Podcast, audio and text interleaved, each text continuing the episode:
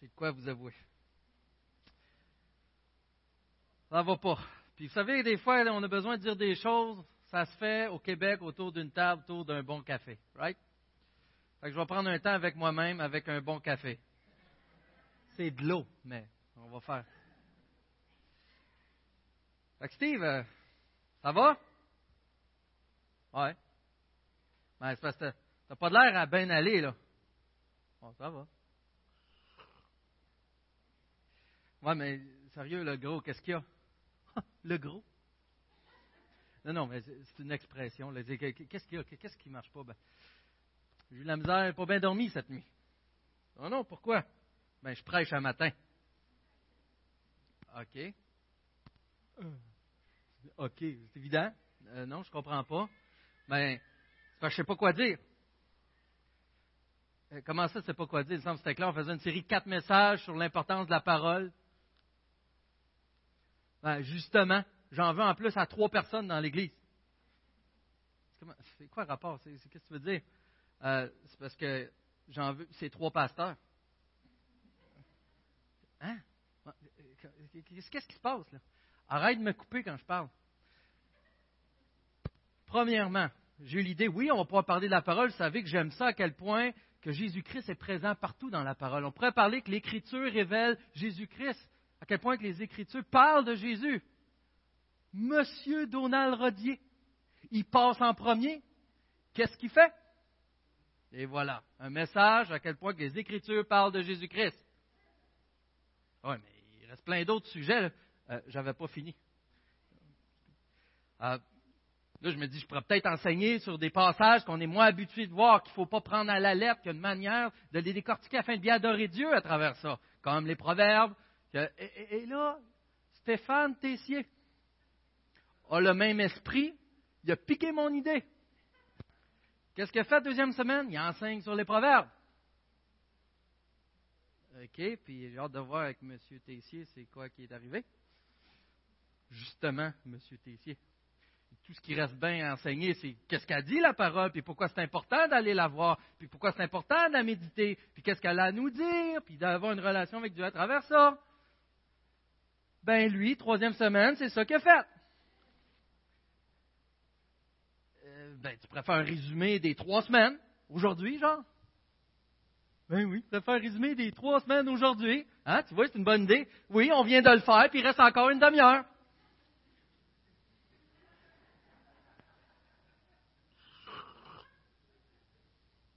Mais j'ai pensé à quoi, par exemple?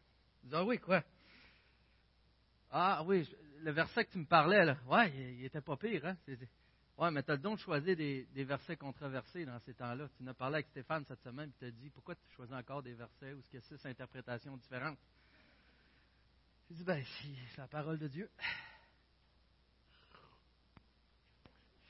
Non, mais c'est vrai. C'est vrai, dans le fond, tu parles de, la place où il disait est-ce qu'on croit vraiment qu'est-ce que Dieu dit dans sa parole, right? Il dit, oui, c'est ça, c'est exactement ça. Quand Dieu parle, est-ce qu'il parle pour rien? Ou, quand il nous parle, ça a vraiment un sens, c'est sérieux faut le prendre au sérieux. Puis je pense qu'on pourra faire ça là-dessus. Dis-moi, euh, je m'entends bien avec toi. Des fois, je te trouve intelligent. J'aimerais ça que ma femme dise. Euh, non. OK. En gros, aujourd'hui, j'ai fait un petit résumé humoristique. Mais c'est ce qu'on va voir. On va retaper sur des clous. Il y a des choses qu'on a vues, qu'on va aller un peu plus détailler. Quel est le sérieux, directement, de la parole de Dieu? Quand Dieu parle, si vous permettez, vous allez comprendre le café à la fin. Mais si vous permettez, je vais commencer. Adultère que vous êtes, repentez-vous. Ça fait un malaise, hein? On est, comme, si vous êtes nouveau, c'est totalement normal. C'est quoi son problème à lui? C'est qu'est-ce qui ne marche pas? Si vous êtes nouveau avec nous autres aujourd'hui, puis inquiétez-vous pas, c'est pas comme ça normalement. C'est volontaire mais adultère que vous êtes. On entend ça, puis il y a de quoi qui ne fonctionne pas. On va y revenir. Mais permettez-moi, sans plus tarder, d'aller dans le texte aujourd'hui, dans Jacques, l'épître de Jacques, au chapitre 4, les versets 4 à 10. je vais les lire dans la version second 21. Vous n'avez pas de la parole disponible, on peut vous en donner une, la même version en arrière, après la célébration. Alors, je vais lire. Adultère que vous êtes. Ne savez-vous pas que l'amour pour le monde est synonyme de haine contre Dieu? Celui donc qui veut être l'ami du monde se fait l'ennemi de Dieu. Croyez-vous que l'Écriture parle sans raison? Croyez-vous que l'Écriture parle sans raison? C'est avec jalousie que Dieu aime l'Esprit qui habite en nous. Cependant, la grâce qu'il accorde est bien plus grande encore. Et c'est pourquoi l'Écriture dit Dieu s'oppose aux orgueilleux, mais il fait grâce aux humbles.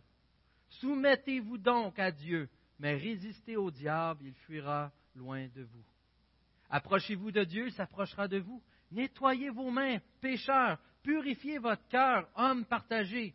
Ayez conscience de votre misère, soyez dans le deuil et dans les larmes, que votre rire se change en deuil et votre joie en tristesse. Humiliez-vous devant le Seigneur, il vous élèvera. La parole de Dieu, mes amis. Permettez-moi de prier avant de continuer.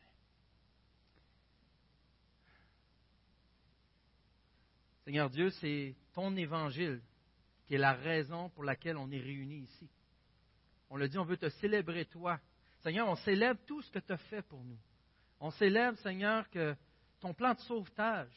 On célèbre que bien que pécheur, bien qu'éloigné de toi, ton plan merveilleux de donner ta vie pour nous, de subir la colère, de, payer la justice de notre péché, afin de nous rendre justes, afin de nous rendre saints. Seigneur, je veux te remercier pour cela. Seigneur, je te prie d'être plus fort. Je te prie d'aller plus loin. Je te prie de briller au-delà de mes forces et encore bien plus dans mes faiblesses. Seigneur Dieu, puisses-tu, par ton esprit, convaincre, convaincre de ton amour, convaincre de ta justice. Puisses-tu nous permettre de te voir tel que tu es, qu'on puisse se voir tel que nous sommes, et d'être reconnaissant, de t'adorer, pour le Dieu merveilleux que tu es. Seigneur, que ton évangile brille dans cette assemblée, dans chacun de nos cœurs, par ta grâce. Amen. Alors, avant d'aller un peu plus loin, on va revenir à adultère que vous êtes. On comprend qu'il dit adultère, il fait une comparaison entre le monde et Dieu.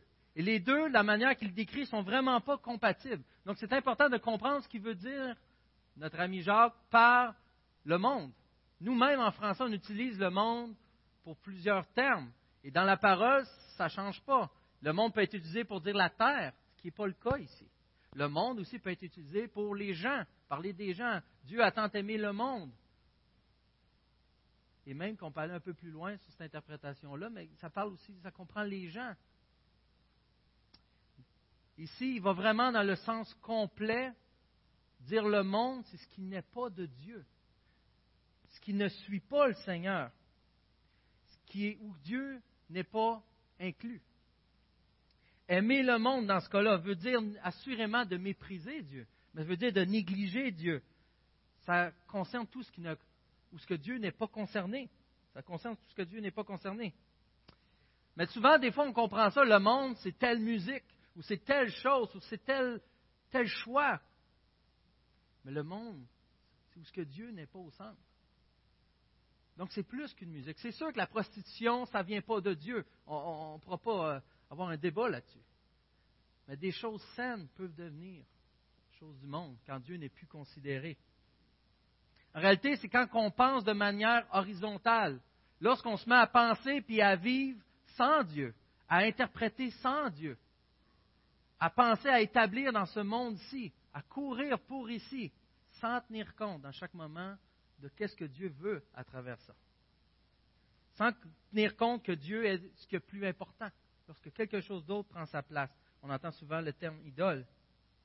Et là nous arrive la vérité, et j'insiste sur la vérité, adultère que vous êtes. Lorsque j'ai parlé tantôt, j'ai dit adultère que vous êtes, avec un ton volontairement plus sévère, il y, a, de quoi qui ne fonctionne pas. Ça vient, nous, ça vient nous ébranler.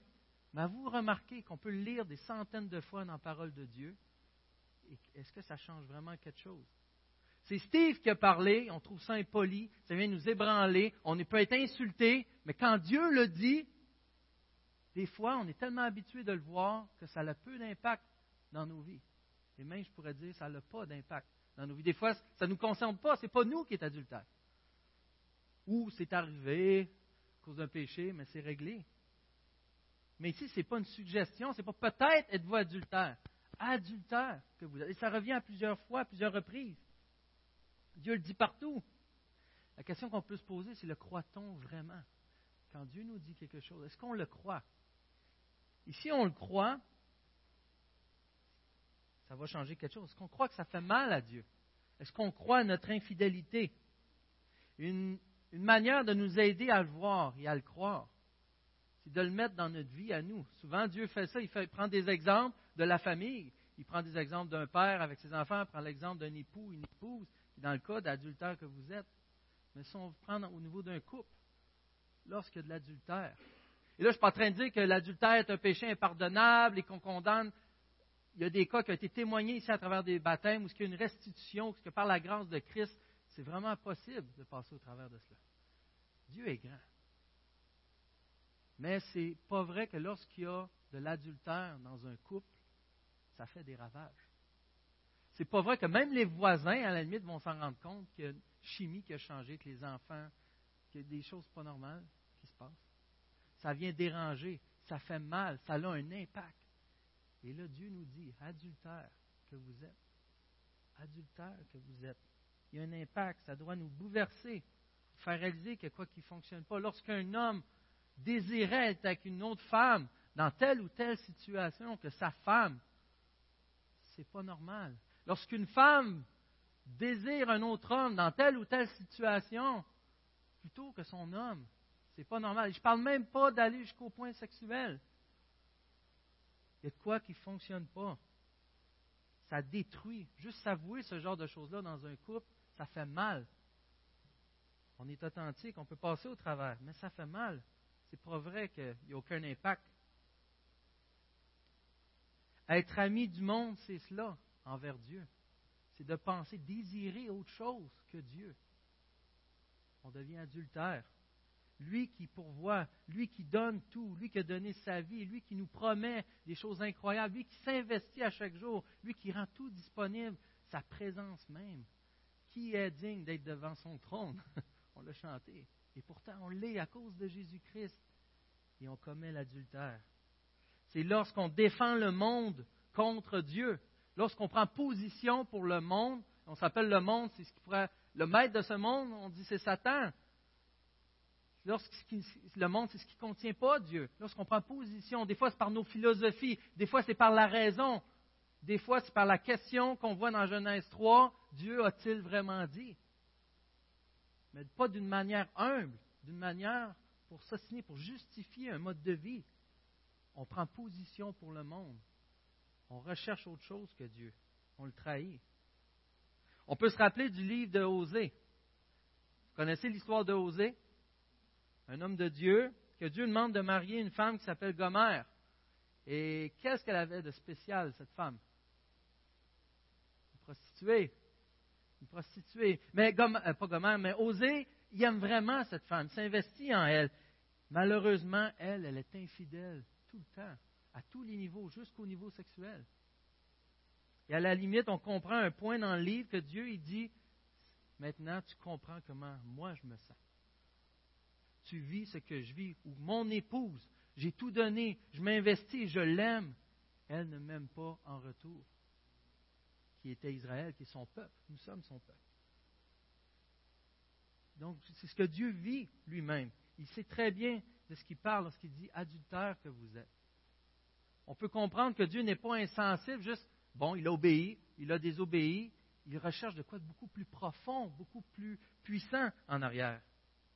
N'y a personne qui se dit, bon, je vais me faire un faux Dieu. Je vais me faire un idole. Je vais aimer quelque chose plus que Dieu. Puis commencer à s'investir, puis faire exprès pour faire ça. Un, enfant de Dieu ne fait pas ça, pense pas comme ça. Et pourtant, il y a des choses dans nos vies que Dieu nous révèle par son esprit, puis on se rend compte que c'est ça qui arrive. J'aime ça plus que Dieu. J'aurais beau me faire croire que ce n'est pas vrai, c'est la réalité. J'aime ça plus que Dieu. Adultère que vous êtes. Heureusement, on a un grand Dieu, il y a des solutions, il pense à tout. Il y a il y a un amour vraiment à nous mettre à genoux devant la grandeur quel point il est merveilleux. Malheureusement, c'est ce que notre cœur désire. Il est mort exactement pour ça, pour changer cela.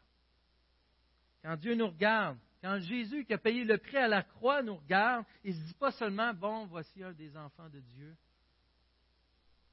mais c'est un Jésus qui nous a à cœur et c'est un Jésus qui est jaloux de son épouse. Tout comme dans un couple, il y a une jalousie normale, ce qui fait que ma femme, il y a des accoutrements que je ne voudrais vraiment pas qu'elle soit dans l'assemblée. C'est à moi ça. Des choses. C'est une jalousie normale qui protège d'une relation que je ne voudrais pas qu'elle aille avec un autre homme, même au niveau d'une amitié. C'est totalement normal. Et Dieu, Jésus a exactement cette attention-là envers son Église, envers toi. Il est jaloux de toi. Il prend soin de toi. Ça le blesse, adultère que vous êtes. C'est comme dans un vrai couple. Mais ce qu'est-ce qu'on arrive? On réalise à un moment donné que c'est au niveau de la communication qu'il y a un blocage. Puis je crois qu'en réalité, les grandes causes de notre adultère, c'est à cause qu'on ne croit pas ce que Dieu dit. On ne croit pas ce que Dieu dit. La Bible déclare que nous sommes adultères et même cela, on a la difficulté à le croire. Est-ce que ça a une importance dans nos vies que Dieu nous dise que nous sommes adultères? Est-ce que ça nous amène à la repentance? La repentance qui est le changement d'attitude envers Dieu à travers ça. Hier, on a vu, on avait le déjeuner des hommes. Aucune femme avait le droit d'être là. Il y avait des doormen armés jusqu'aux dents empêcher toute femme, même déguisée, de rentrer. Parce qu'on parlait de sujets extrêmement d'hommes. D'hockey, puis. Euh, non, non. Et là, je vais vous donner un petit aperçu, mesdames. Monsieur Silvio Janel nous a rappelé quelque chose d'important. Il dit, pour arriver à la repentance, il faut appeler péché ce que Dieu appelle péché. Tu ne peux pas juste te tu ne peux pas changer d'attitude, tu ne peux pas être dépravé, d'être démoli de ton péché si tu ne reconnais pas que ton péché est un péché comme l'Éternel le déclare. C'est normal, dans le fond. Je sais que ce n'était pas un gros cue, mais c'est quand même ça. Alors, envoyez vos maris, ceux qui n'étaient pas là. Euh, mais c'est un péché lorsque je reconnais ce que Dieu dit être péché. Et là, j'ai la porte ouverte pour la repentance. Là, enfin, je peux dire, OK, oui, c'est un péché, je l'avoue, c'est la première étape. Même, on a des dictons qui disent, ah, péché avoué, semi-pardonné, ou quelque chose du genre. Ah, c'est même qu'on dit ça dans mon coin. Euh, c'est le genre de choses qu'on est habitué, même quand c'est vrai c'est moins pire, mais c'est le début de la repentance, de reconnaître les vraies choses. Et Dieu dit que nous sommes adultères. Et ça revient à ça. Est-ce que je crois vraiment quand Dieu parle? Croyez-vous que l'Écriture parle sans raison? Croyez-vous que l'Écriture parle pour rien dire, parle pour le fun? En tant que parent, vous savez très bien de quoi qu'on parle. Combien de fois vous avez eu l'impression envers vos enfants de parler dans le beurre? Ou c'est beau dire, répéter des fois, des centaines de fois, ils comprennent rien. Encore plus insultant, des fois le voisin dit la même chose, c'est là qu'ils comprennent. Mais ben, je suis coupable d'avoir fait ça aussi. Mais c'est ça la réalité. Parler pour rien dire. On est les premiers à être insultés. Et ce n'est pas juste une question de dire que Dieu est insulté. Dieu est plus grand que ça. Est plus grand que notre orgueil à nous, à s'arrêter, je suis Dieu. Comment se fait que tu ne fais pas ça? Parce qu'il n'aurait jamais donné sa vie pour nous. C'est comme ça que Dieu pensait. C'est un exemple d'humilité incroyable. Le verset 5, surtout la deuxième partie, c'est, est très débattu par rapport à la relation de l'esprit et la jalousie. Mais il y a de quoi au minimum que ça veut dire il nous rappelle que la parole, que l'écriture, ce qui vient de Dieu, est à prendre avec sérieux. Est vraiment à prendre avec sérieux. Que c'est la vérité. On n'y est pas avec ça. Et on le voit dans, dans des versets clés que vous connaissez dans 2 Timothée 3,16 où toute l'écriture est inspirée de Dieu et bonne pour, et utile, si vous préférez, mais pour enseigner, pour convaincre, pour reprendre, pour instruire dans la justice, afin que l'homme de Dieu soit formé, équipé pour toute œuvre bonne. Comment être formé et être équipé pour toute œuvre bonne sans la parole, selon ce verset-là, c'est impossible. Ça a un impact direct dans les sphères de notre vie. Et imagine ça dans les sphères visibles, imagine dans les sphères invisibles. Éphésiens 6 nous dit que ce n'est pas contre la chair et le sang, mais contre les puissances. Je peux dire les puissances démoniaques. Qu'est-ce qu'on fait contre cela? Ce qu'on ne peut pas voir nécessairement, qu'on ne peut pas comprendre. On est attaqué de tous les bords. Il y a une guerre spirituelle. Et Dieu nous rappelle de se revêtir de toutes les armes de Dieu afin de pouvoir tenir ferme contre les manœuvres du diable dans Éphésiens 6. au verset 17, il dit Fais aussi bon accueil au casque du salut et à l'épée. C'est quoi l'épée? L'épée de l'esprit, c'est-à-dire la parole de Dieu. Pour combattre dans des domaines où on ne comprend même pas exactement comment ça fonctionne. Encore une fois, j'insiste sur encore une fois, la parole de Dieu est clé. Et la parole, c'est au-delà des Écritures, on va le voir tantôt. Remarquez quand on parlait d'être ami du monde, d'avoir la philosophie, est-ce que Dieu est intégré, est, pris en considération. On connaît ces vérités-là par rapport aux âmes de Dieu. Est-ce qu'on lui fait confiance? Est-ce que vraiment j'avance dans la vie? Il me dit, j'ai besoin de l'armure de l'Éternel. Est-ce que vraiment je porte même attention à cela? J'ai besoin de l'épée, j'ai besoin de la parole de Dieu dans ma vie pour fonctionner, pour, faire face à, ce que je ne suis même pas conscient, pour ma réalité de tous les jours. En réalité, si on est honnête, très peu souvent on pense à ça. Très peu souvent on en a besoin.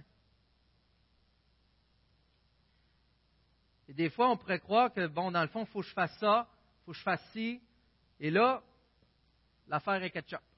C'est réglé. On peut, on peut en venir à croire que le message de Dieu, ça serait sois gentil, soumets-toi, approche-toi de Dieu, nettoie tes mains, purifie ton cœur, aie confiance de ta misère, sois dans le deuil. Et là, Dieu, il coche tout, puis dit enfin, bon et fidèle serviteur, je suis fier de toi. En effet, ça doit réjouir Dieu. Je ne suis pas en train de dire le contraire si on fait cela. Mais je crois que Dieu cherche de quoi de beaucoup plus relationnel que l'époux, la relation envers son épouse, l'Église, envers toi. Ce que Dieu recherche, c'est d'avoir le cœur. Il nous, enseigne un moyen d'arriver à lui, de contrer l'adultère qu'on fait avec lui. Il nous dit, dans le fond, il nous rappelle à quel point que tu es une princesse, à quel point que tu es un prince.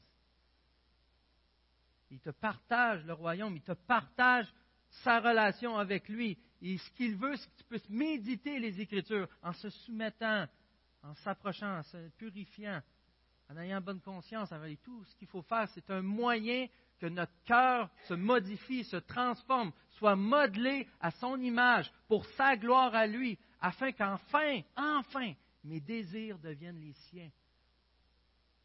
Et pour qu'enfin je cesse l'adultère dans ma vie. C'est ce qu'on voit dans le psaume 119. La parole est tout. Et la parole, c'est plus que les mots les écritures. Ce n'est pas, pas, le mot qui est sacré.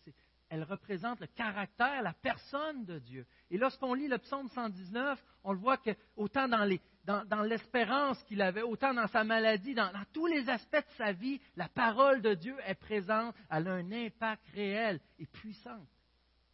Et ça, c'est le même Dieu qu'on a nous aujourd'hui ensemble. Et le problème revient encore à la même chose. Vous connaissez Elvis Presley, un chanteur de même, de qui existait. Là. Je ne le chanterai pas, je vous fais la grâce. J'ai fait la première célébration. Il y, en a trois, il y en a trois qui sont tombés malades. Mais We can go on together with suspicious mind. With suspicious mind. OK? En français, on ne peut pas avancer ensemble avec un esprit qui se remet en question avec un esprit suspicieux. On ne peut pas avancer tout le temps en, remettant en question, en n'étant pas sûr, en ayant le doute dans notre relation constamment. Oui, c'est une chanson du monde, mais qui illustre très bien ce qu'on vit envers Dieu. On remet sans cesse en doute comment qu'on veut jouir de ces bénédictions.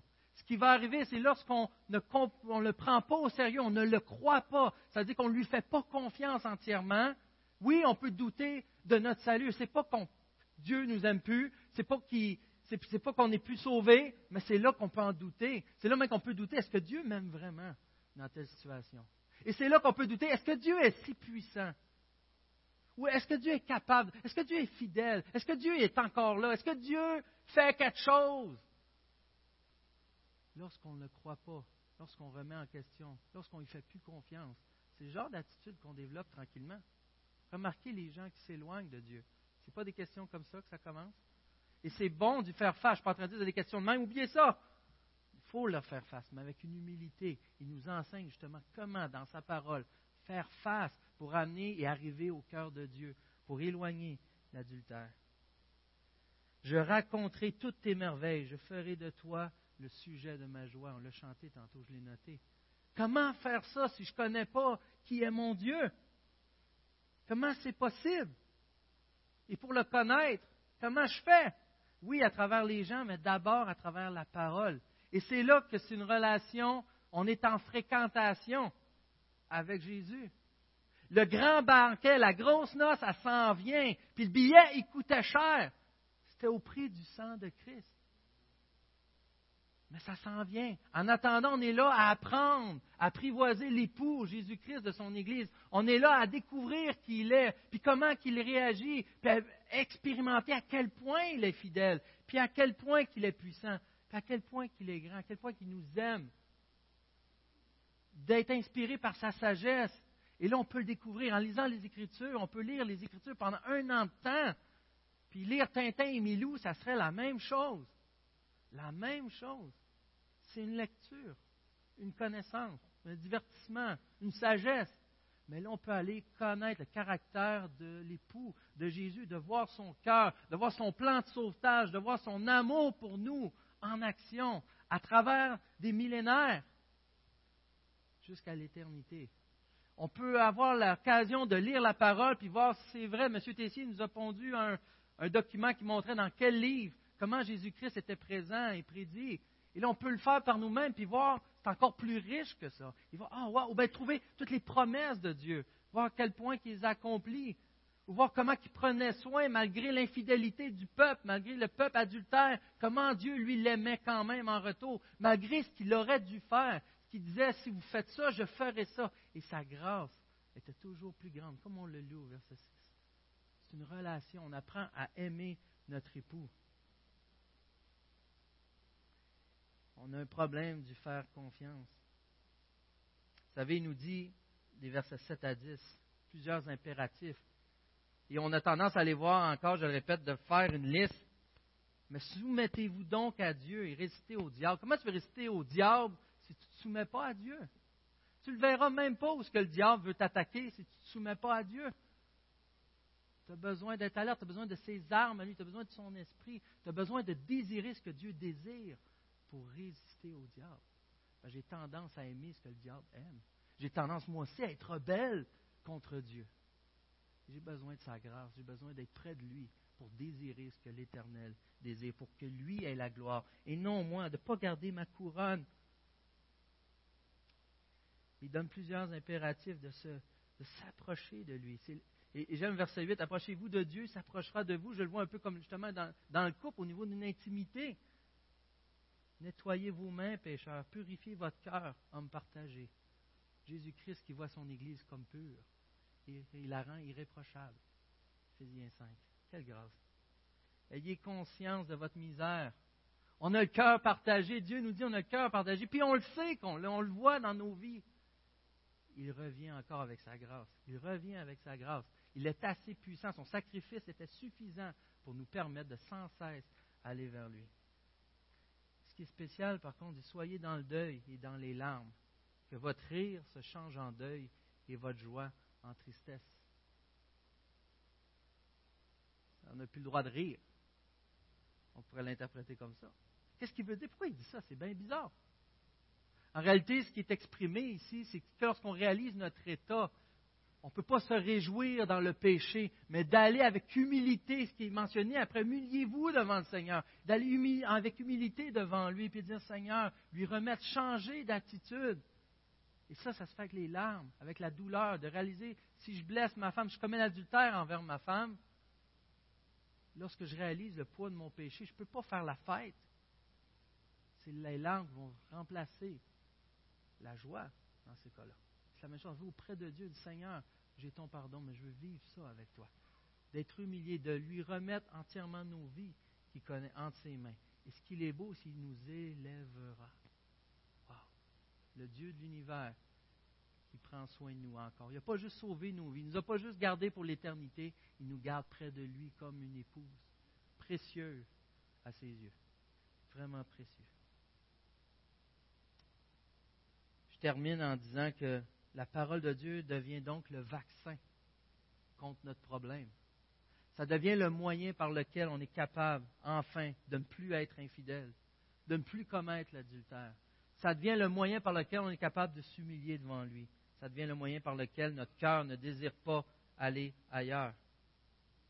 Et savez-vous, c'est qu'en plus, la grâce qu'on a, non seulement Jésus ne fait pas juste dire Ah, enfin, il a obéi, mais ça le réjouit vraiment. Le péché l'attriste, mais de se confier en lui, de ramener, de marcher dans les voies de l'Éternel selon le cœur de Dieu, ça le réjouit. C'est l'effet contraire. Je suis sûr que les anges dansent dans le ciel. On a cette grâce de faire la joie de notre époux. En terminant. La grâce de Dieu surpasse toute chose. On l'a lu au verset 6. Je peux le relire même. Cependant, la grâce qu'il accorde est encore plus grande. Est encore plus grande. Ça revient dans Jean aussi. Un Jésus tellement merveilleux, tellement grand, qui a pensé à nos faiblesses. Il reste à se dire, quand il parle, est-ce que je le crois? Et je reviens au café. J'ai remarqué quand je lisais la parole de Dieu, j'ai besoin d'un café. Dans un sens où j'ai tout le temps un café. J'ai remarqué quand c'est mes temps de lecture, j'ai mon café de près. J'ai vu Stéphane coupable de la même chose. À Donald, juste à confirmer. Je ne sais pas vous, quand vous lisez la parole de Dieu, est-ce que le café est souvent invoqué ou présent? Vous dites que si vous en prenez 75 par jour, il y a des chances. Mais j'ai remarqué que ça fait du bien. Mais ce que veut dire là, vous pensez à la tasse de café. Oubliez la bedaine. Pensez à la tasse de café. À midi, vous allez sûrement prendre une tasse de café, que ce soit au restaurant, Lorsque vous allez être dans la tasse de café, posez-vous la question est-ce que je crois ce que Dieu dit? Est-ce que je fais confiance à ce que Dieu dit? Moi, c'est un temps que je suis privilégié ou que je suis dans les Écritures souvent avec le café et je peux me rappeler est-ce que je crois ce que Dieu dit? Ça va être un temps de café qui va être un peu différent. Et même si vous êtes avec d'autres gens, je vous invite à vous poser la question réciproquement. Est-ce que j'ai lu? Est-ce que j'y crois? Est-ce qu'on croit à ce que Dieu dit? Adultère que vous êtes, repentez-vous. Par la grâce de Dieu, on peut. On peut changer d'attitude. Prions.